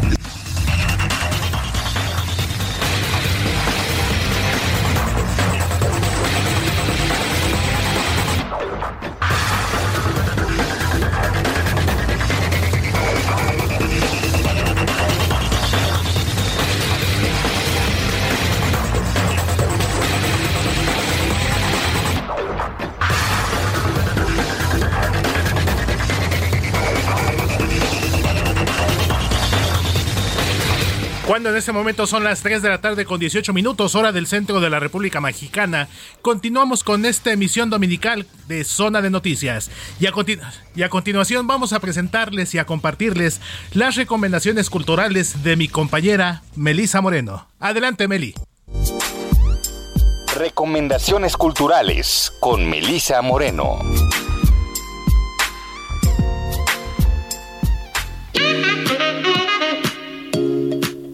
Bienvenidos a la Agenda Cultural del Heraldo de México. Yo soy Melisa Moreno y esta es nuestra selección para Zona de Noticias. El Laboratorio Arte Alameda presenta Johnny Le Mercier Paisajes de Luz, primera exposición individual del artista francés en México. La propuesta lleva al espectador en un recorrido por distintos paisajes que transportan desde la contemplación de depuradas líneas abstractas y la fascinación provocada por majestuosas montañas virtuales generadas por computadora hasta la preocupante realidad de una naturaleza sobreexplotada. Paisajes de Luz puede visitarse hasta el 30 de octubre. Umbilical es el libro más íntimo de Andrés Newman, donde un hombre aguarda el nacimiento de su hijo y a lo largo de un año memorable narra los primeros compases de una existencia nueva, la suya como padre junto a la madre y el hijo. Tres personajes de una historia universal que encuentra palabras recién nacidas. Umbilical son las reflexiones sobre la experiencia de la paternidad que sitúan a la masculinidad frente al milagro de la vida y su incesante relectura del presente en una época de redefinición de los roles, pero es también y sobre todo una declaración de amor. Umbilical de Andrés Newman es editado por Alfaguara. Jauría es una obra de teatro documental creada a partir de la transcripción del juicio realizado a la manada por los hechos de violación grupal ocurridos en Pamplona, España. La obra es construida con fragmentos de las declaraciones de la denunciante y los acusados. Un juicio en que la víctima es revictimizada y los acusados se muestran por momentos como víctimas. Un caso que remueve de nuevo el concepto de masculinidad y su relación con el sexo en nuestra sociedad. Jauría tendrá temporada todos los lunes a las 8.30 de la noche en el Foro Lucerna. Esta fue la agenda cultural de esta semana. Yo soy Melisa Moreno y me encuentras en arroba melisototota. Nos escuchamos la siguiente.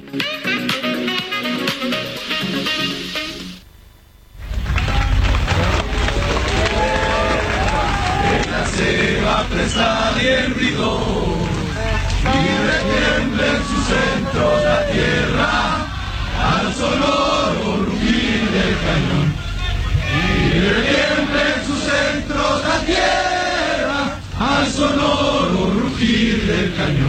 A pesar de ser de una magnitud menor al de 1985, el terremoto del 19 de septiembre de 2017 dio la impresión de ser más fuerte. Sin embargo, esta percepción se debió a que su epicentro fue más cercano, a 152 kilómetros de la Ciudad de México, mientras que el epicentro en 1985 se ubicó a 602 kilómetros de la capital.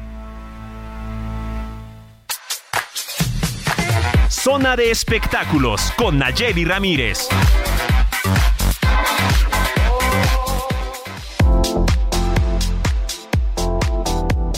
Mi querida Naye, siempre es un gusto saludarte. ¿Cómo estás? Hola Manuel, ¿cómo están? ¿Cómo se la pasan este domingo? ¿Fresquecito? Pues, muy bien, de después del eh, digo, parte de la pelea y todo, pero este lo vivimos. A ver, en materia de espectáculos, tú cuéntanos, a ver qué hay, hombre. Oye, pues precisamente hablando de la pelea, que me imagino que ya lo, ya lo hablaste en deportes, pero tuvimos a varios mexicanos ahí presentes precisamente antes de la pelea estuvo este rapero, hip hopero, asesino, que es muy conocido aquí en México, estuvo dando, sí, estuvo dando un espectáculo junto a Jay de la Cueva, este integrante de Moderato, hicieron ahí unas, unas rimas muy singulares, estuvieron afuera, estuvo, estuvieron muchos mexicanos ahí echando porras y cantando y, rapeando, entonces creo que, que la presencia mexicana hizo presente también ahí en Las Vegas, no solamente con el Canelo, sino con todos estos artistas que la verdad me sorprendió ver tanto talento mexicano ahí. Estuvo Carolina Ross, que hizo también el, himno nacional, también estuvo el Potrillo cantando. el, el Potrillo. Oye, pero salió sobrio, ¿lo viste? Oye, salió sobrio, quién sabe. pues yo vi una entrevista que le hicieron un poquito antes de entrar y pues se veía muy tranquilo, cantó muy bien. Aparte tenía un concierto ahí en Las Vegas, o sea, después de cantar ahí con el Canelo, se fue corriendo al otro hotel muy famoso que hay en Las Vegas a cantar porque tenía un concierto ya preparado. O sea, todo el mundo andaba en la locura, pero apoyando allá al Canelo y aparte, pues mostrando todo el talento que hay en México. Y pues está muy bueno eso porque se puso presente. También te digo que estuvo ahí Jay de la Cueva, estuvo Asesino. Ah, ellos se echaron más o menos 45 minutos de concierto allá afuera de la arena y la verdad estuvo bastante interesante. Si quieres puedes buscarlo ahí en YouTube para que veas que, que la verdad hubo mucha variedad. Ya sé, hubo un buen de variedad, Naye. Oye, ¿sabes qué? Déjame, este... Vamos a hacer una pausa rapidísimo, Naye, pero no te me vayas para que después del corte sigamos platicando rapidísimo, ¿vale? Sí, aquí me quedo. Bueno, vamos a una pausa y continuamos con la música, que es la selección musical de Zona de Noticias. Estamos platicando con Nayeli Ramírez, periodista de espectáculos. Pausa, volvemos con ella. Sigue recto, hay un desvío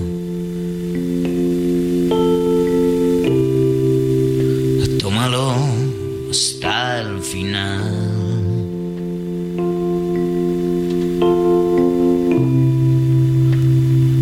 Si hemos hecho algo mal, amor.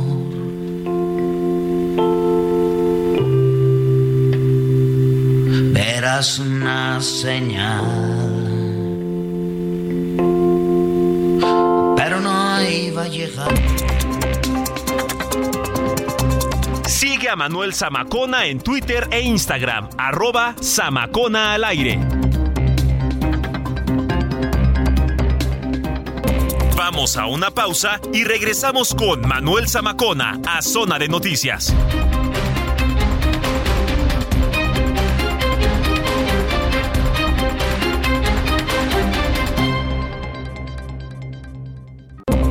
Estamos de regreso en Zona de Noticias con Manuel Zamacona por El Heraldo Radio.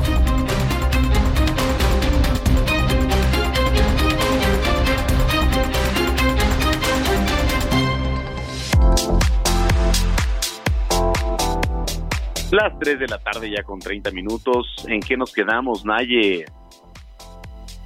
Pues mira, tengo una buena, una mala y una mejorada. Porque ya el miércoles 21 vamos a tener a Dualipa aquí en la Ciudad de México. Eh, va a estar en el Foro Sol. Ya no hay boletos, pero vamos a ver cómo nos podemos colar por ahí, Para que ah, esa, esa fue la buena, ¿no? A ver cómo nos podemos colar. Esa fue la buena, a ver cómo nos podemos colar. Porque trae un muy buen espectáculo. Ya estuvo en Colombia, ya estuvo en, ah, ya estuvo en Argentina y ya estuvo en Chile. Entonces, eh, la verdad es que ha habido muy buenos comentarios sobre todo el espectáculo que trae Alipa y pues va a estar el 21 en el Foro Sol. También va a estar en Monterrey. En Monterrey sí no te lo no te lo manejo, pero en el del Foro Sol a ver cómo nos, nos colamos por ahí para, para ver a Dualipa porque yo creo que sí va a valer mucho la pena. Por supuesto, Naye, y yo me colo contigo, ¿eh? Conste. Sí, porque está guapísima. Aparte, ¿sabes qué? Que en Argentina y, en Chile estuvo de muy buen humor, eh, salió a pasear, estuvo dando autógrafos a sus fans, saludó, recibió regalos. Entonces, no esperamos menos acá en México, porque también tiene bastante, bastantes fans. Seguramente van a estar allá afuera del hotel y ella se va a dar unas vueltecillas. Ya ha venido varias veces a hacer vino a hacer una campaña y estuvo en fue a, comer a algunos restaurantes muy accesible entonces yo creo que va a estar de esta misma forma. Pues ya le estaremos estaremos viendo todo todo este seguimiento y ya te traeré los detalles también el próximo domingo a ver qué tal nos fue con Dualipa.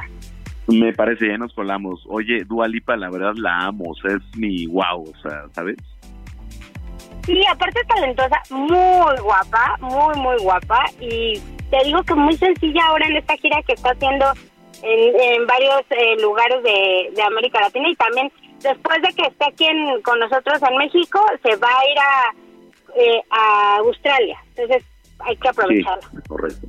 Pues bien. Oye, Naye, la gente que te viene escuchando, ¿dónde te lee? ¿Dónde te sigue? En arroba Nayemay es mi Twitter y mi Instagram y me pueden leer en todas las plataformas del Heraldo Media Group y los domingos aquí contigo. Oye, como siempre, gracias y te mando un abrazo. Que tengan muy bonito inicio de semana. Igualmente para ti.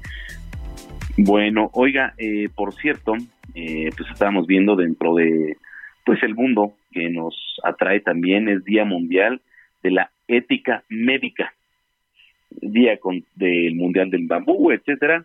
Pero bueno, este, qué gusto que nos estén acompañando. Ya les hablaba un poquito de, lo que habíamos vivido eh, hace prácticamente dos días, de lo que estamos viviendo y, y a qué me refiero. A una fecha, pues prácticamente histórica en cuanto a la Guardia Nacional, me refiero, digo, para el tema, pues ni siquiera ya un poquito más allá de lo político. Eh, este 16 de septiembre se vivió una fecha histórica en cuanto al desfile militar. ¿Por qué me refiero a una fecha histórica? Porque fue la oficialización de la integración de la Guardia Nacional a la Secretaría de la Defensa Nacional. Y ahí le va, porque yo estuve ahí, ahora sí como dicen, nadie me lo platicó, nadie me lo contó, pero bueno, estuvimos ahí un rato y este creo que pues la gran protagonista y no sé si, si se deba delegar en cuanto a femenino y masculino, sino simplemente es la Guardia Nacional, ahora una institución dentro de la Secretaría de la Defensa Nacional, pero este, pues ya adaptarnos a ello, porque ya es parte de nosotros, ¿no? Entonces, eh, ¿se vive una fecha histórica? Sí. Eh, ¿Lo narramos? Sí, también. Eh, tanto para Heraldo Televisión, para todos los medios digitales, Heraldo Radio también. Aquí estuvimos eh, platicándole ustedes cómo estuvo también esa fecha histórica. Entonces, bueno, esa es una de las que le quería platicar. Y la otra es que, bueno, por ejemplo, ahorita, eh, como usted sabe, hay días 18 de septiembre de 2022, Día Internacional de la Desigualdad o de la Igualdad Salarial. Y aquí ponía muchas cosas en contexto. ¿Un hombre gana más que una mujer? Bueno, eso depende de en qué contexto se ve. Porque hay empresas que las mujeres son líderes, hay empresas en las que los hombres son líderes. ¿no? Creo que va abarcando diferentes áreas. Hoy, por ejemplo, la jefa de gobierno es una mujer. El sexenio pasado, el jefe de gobierno era un hombre. Entonces creo que pues va delegando un poquito, o sea, y, y creo que todo el mundo debemos participar en esa sinergia para, por ejemplo, nuestros mandatos que vienen, y, y hablo también a nivel república, ¿eh? Porque, por ejemplo, si usted ve los mandatos de los 32 estados que hay, hay mujeres delegando estados y hay mujeres capaces y creo y creo ahorita que son de los estados con mayor evaluación que hay en nuestro país. Pero bueno, oiga, eh, si usted no tiene plan para este fin de semana, le voy a recomendar los teatros también, porque los teatros son parte de la cultura mexicana y parte de la cultura mundial. Pero aquí hablando del teatro, eh, la actuación del teatro es inigualable. Si usted va a un teatro, se le va a pasar increíble. Y para eso, las recomendaciones culturales las tiene nuestro compañero Berch Skerli. Adelante con las recomendaciones culturales de Berch Skerli. Hola, muy buenas tardes. Un saludo a todo el auditorio de Heraldo Noticias. Una vez más, sean todos bienvenidos a Teatro y más. En este segmento haremos un recorrido dentro de los montajes más relevantes de la escena teatral de la Ciudad de México. Y aquí damos inicio. Para celebrar estas fiestas patrias tuvimos el espectacular estreno de Lagunilla Mi Bar.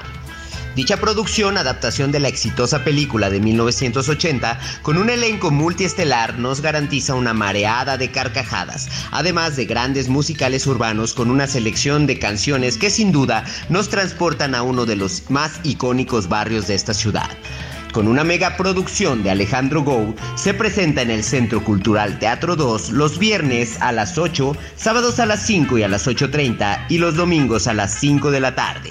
No se la pueden perder.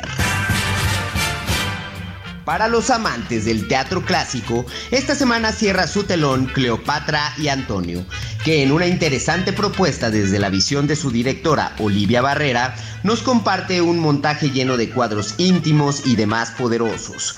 Cabe mencionar que la compañía está conformada por puras mujeres, así que esto le da un toque especial y diferente. Se presenta los jueves, viernes y sábados a las 7 de la noche y los domingos a las 6 de la tarde en el Teatro El Granero del Centro Cultural del Bosque.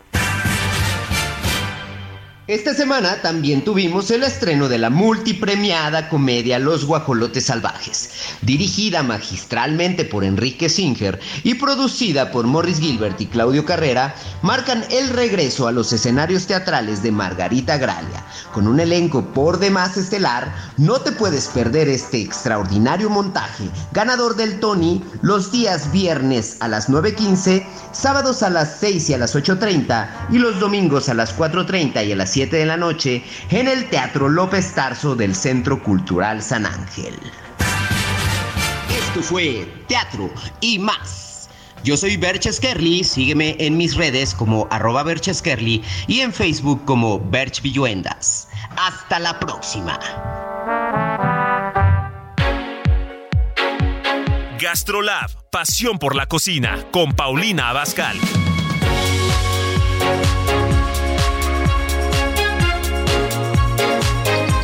Oye, hablábamos de, de repente en los espectáculos de gente guapa, gente guapa eres tú, Paulina Bascal, ¿cómo estás?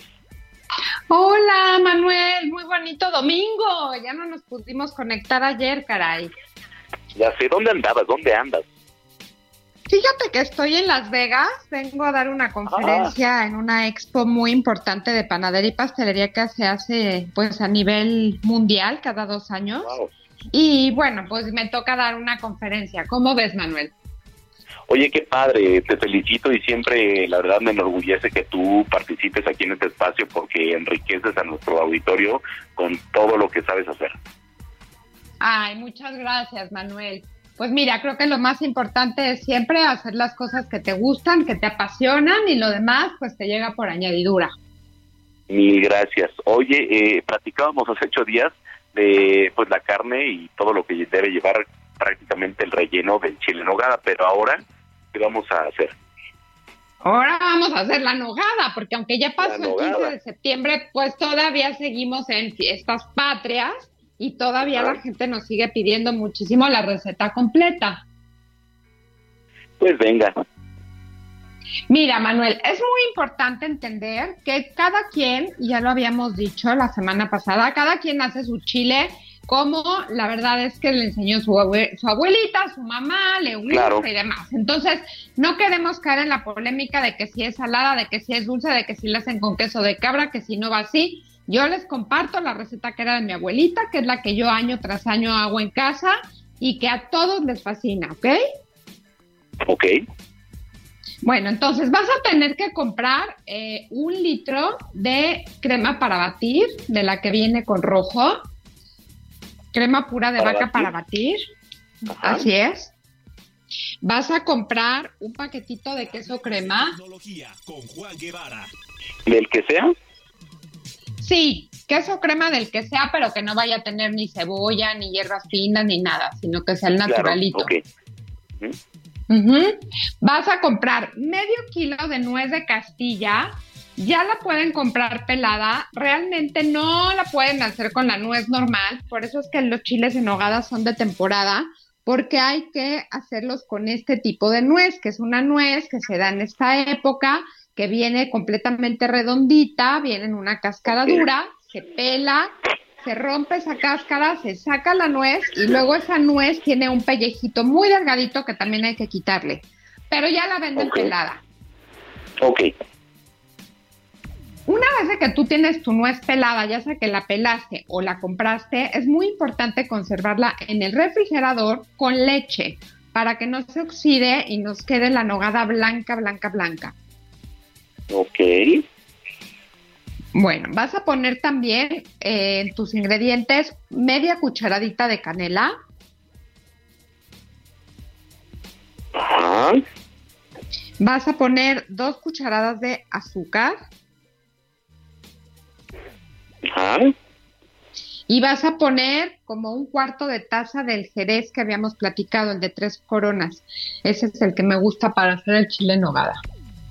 Ok. Y listo.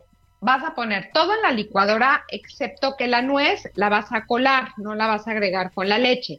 La leche que te sobra, yo les recomiendo que la guarden porque pueden hacer atole, pueden hacer champurrado, pueden hacer Sí. chocolate caliente. O sea, obvio no se desperdicia.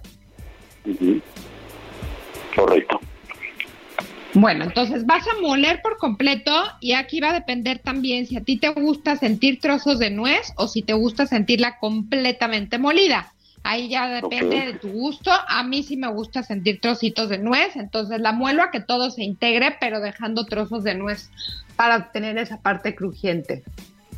Ok. Y entonces ya teníamos nuestro chile preparado. Vas a salsear por completo. A mí me gusta que el plato sea eh, un plato como hondito para que la nogada bañe por completo el chile. Y vas a espolvorear con hojitas de perejil y granada. Por supuesto, la granada también es de temporada. Ajá. Y tienes tu chile en nogada listo, Manuel. Oye, ya se armó, ¿eh? Ya. Uy, está deliciosa esa receta, vas a ver. Ya se armó. A ver, eh, paquete de queso crema, ay, perdón, un, un litro de crema para batir, medio kilo de mm, Ay, ¿cómo se llama? Este, de, nue de nuez de Castilla. De nuez de Castilla, ajá. Y lo vamos a refrigerar con leche, ¿vale? Media cucharada de canela, dos cucharadas también de azúcar, un cuarto de taza de jerez, porque le va a dar el toque. Lo vamos a moler y dejando los trozos de nuez, depende si a ustedes les gustan, pero pues, la verdad es que a mí también me gusta mucho que, que cruja, ¿no? Este, vamos a saltear el chile, ya cuando tú lo tienes, que previamente Pau ya nos había dicho el tema del chile, lo vamos a saltear y adornar con hojas de perejil y también granada así espolvoreada, ¿cómo ves? Está perfecto, Manuel. Ya te dije que ya te volviste un super chef. Claro, claro, Pau. pues ya lo tenemos, ahora sí la receta completita del chile en nogada. Recuerden que me pueden ver en todas las plataformas del Heraldo Media Group con esta receta y más, además de que estamos en Gastrolab martes y jueves y al estilo de Paulina Bascal, lunes, miércoles y viernes igual en el Heraldo Televisión, en Sky y en Easy. Oye, este, te mando un gran abrazo, suerte en Las Vegas, este, eres la mejor chef, ya sabes que te admiro, te quiero y bueno, pues gracias, Manuel. a romperla ya, ¿eh? Muchas gracias, Manuel, y a todos también les deseo que tengan un muy bonito domingo en familia. Gracias, te mando un abrazo, Pau. Igualmente, cuídate, Manuel. Gracias, son las 3 de la tarde ya con 45 minutos. Salud con el doctor Manuel Lavariega.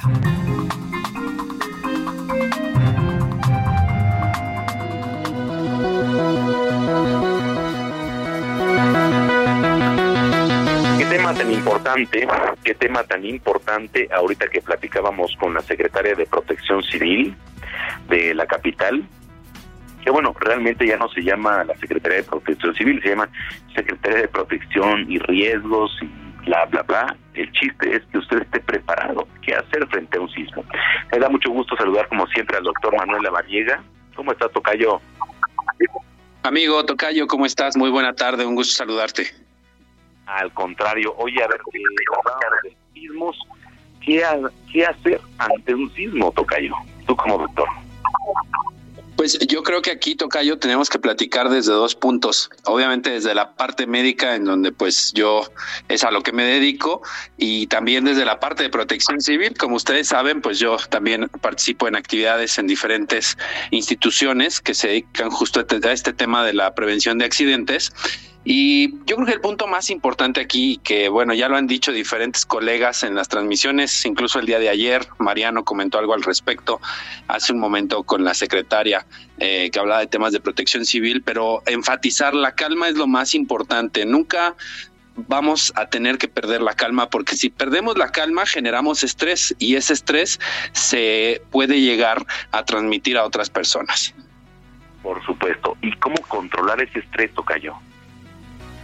Estrés genera estrés, Tocayo. Entonces yo creo que parte de las actividades que nos permiten disminuir riesgos, pues es hacer prevención, es decir, elaborar planes en casa, elaborar planes en nuestra oficina, elaborar planes con nuestra propia familia para que si se presenta un sismo sepamos qué hacer y no corramos todos sin rumbo para todos lados, preocupados, nerviosos, angustiados, estresados y sobre todo con miedo. Por eso es fundamental que tengamos y hagamos una detección y reducción de riesgos en nuestra casa, saber cómo salir, tener una mochila con nuestros documentos preparados, buscar zonas seguras, asegurarnos también siempre de tener en control el tema del gas y de la electricidad en casa para que podamos cerrar llaves y sepamos, porque a veces no sabemos ni siquiera dónde están las llaves del gas ni de la luz eh, para poder hacer estos cortes y que no generemos riesgos en casa en caso de que se presente un sismo.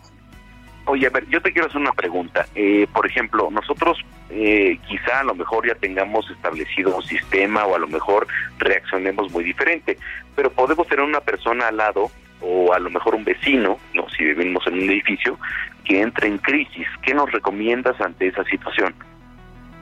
Esta es una gran pregunta, Tocayo, porque esto es súper común. Las personas que entran en ansiedad, en crisis nerviosa. Aquí lo que tenemos que hacer es hablarles fuerte, no obviamente agredirlos, sino hablarles fuerte, decirle, guarda la calma, vamos a evacuar, o guarda la calma, vamos a permanecer aquí. Finalmente, esas palabras también, pues lo que generan son seguridad hacia las personas y eso nos permite, pues de alguna manera, ir controlando las situaciones. Es muy parecido a como sucede en un equipo de urgencias en el hospital cuando estamos todos y entramos en en estrés con pacientes muy graves, siempre debe de haber un líder y debe de existir una persona que marque la pauta para poder dictar las actividades y sobre todo para mantener al equipo en calma, porque si imagínate, si el líder genera estrés, ese estrés se transmite al resto de las personas. Sí, por supuesto, es un estrés ya comunitario, ¿no? Prácticamente. Es correcto, y eso pues evidentemente... Si alguien, eh, por ejemplo, porque pasan casos en donde en una alerta sísmica o, o, por ejemplo algo te provoca un desmayo, por ejemplo, ¿qué hacer ahí? Sí, si alguien se desmaya y alguien tiene la capacitación en primeros auxilios, o como ha sucedido, que lo hemos escuchado, suena la alerta sísmica y eh, alguien entra con un dolor en el pecho y finalmente tiene un infarto. Si sabemos qué hacer, hay que proporcionar los primeros auxilios. Pero mucho ayudamos activando el servicio médico de emergencias, que es el número 911, para poder pedir una ambulancia y que el, el equipo de atención médica prehospitalaria acuda al lugar y atienda a los pacientes que tengan alguna condición de riesgo. Para todos los que te vienen escuchando, Tocayo, eh, el doctor Manuel Lavariega, eh, que te escriban en tus redes, eh, ¿dónde lo pueden hacer? Claro, pueden encontrarme como DR, como doctor abreviado DR Lavariega Sarachaga. Ahí estoy para servirles y sobre todo atento para cualquier pregunta. Personalmente respondemos a cada una de ellas. Te mando un gran abrazo y como siempre muchas gracias, doctor. Al contrario, un abrazo para ti, para todo el auditorio y para todos en cabina. Excelente tarde.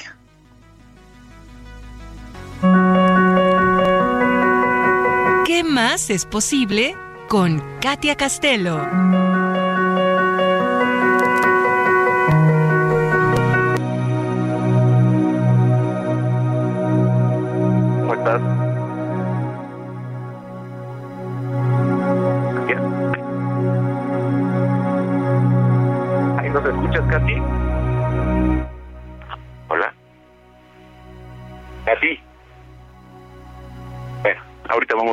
Restablecer la comunicación con Katy. ¿Nos escuchas, Katia? Bueno, ahorita vamos a retomar la comunicación. Ya son las 3.51. Lo que sí le quiero decir es que eh, nosotros como papel de los medios de comunicación jugamos un papel demasiado importante. ¿En qué sentido? En que ha habido veces, y ha pasado en años, en años previos, en que la gente no se informa que viene un simulacro. La alerta sísmica, la alerta sísmica per se, es un sonido, por lo menos para el capitalino, no un grato, pero es un sonido que nos puede salvar la vida. Eh, Katia, ¿ahí, ¿ahí me escuchas?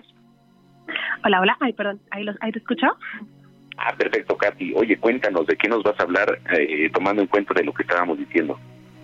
Sí, justo dándole continuidad al tema y aprovechando que mañana tenemos este simulacro, eh, muy importante comentar que hay que justamente estar muy calmados porque mañana es un simulacro. ¿Y qué sucede? La mente no distingue cuando algo es realidad o algo es fantasía. Entonces, algunos de nosotros hemos vivido ya un sismo, eh, si no fue en el 85, fue en el 2017, y esto, Manuel, puede provocar este estrés postraumático.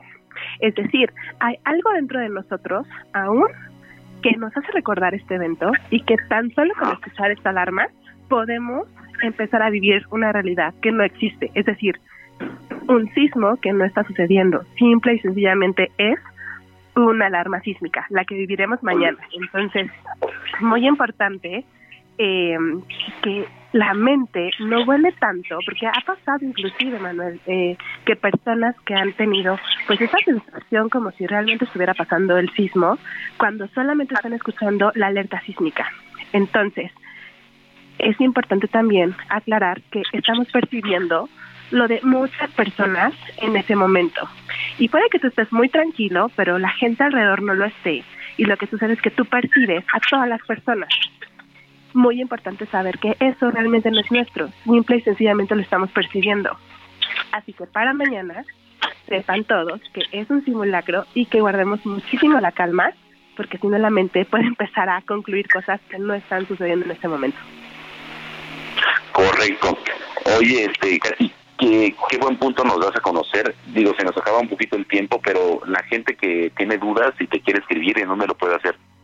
Claro que sí, me pueden encontrar en Instagram como arroba soy Katia Castelo para platicar de este muchos temas más en relación al miedo, al estrés, a la ansiedad y todo lo que la mente empieza a concluir que realmente no está sucediendo. Oye, eso es muy importante, ¿eh? muy, muy importante. Te agradezco mucho que nos hayas compartido esto porque es nutrición, por supuesto, para el auditorio. Y gracias, Katy. Te mando un abrazo. Un fuerte abrazo de regreso a todos a la cabina. Bueno, pues ahí está. Señoras y señores, mañana hay simulacro. Mañana hay simulacro. Tómenlo en cuenta. Yo soy Manuel Zamacona, arroba Zamacona al aire. Le repito, arroba Zamacona al aire. Que tenga una excelente semana. Bien americano, bien base bueno, pues disfrutemos la jornada deportiva. Pásela bien y hasta entonces.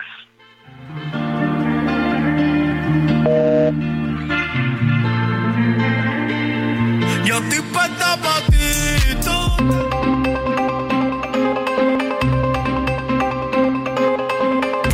El Heraldo Radio presentó Zona de Noticias con Manuel Zamacona. Los esperamos la próxima semana desde el epicentro de la información.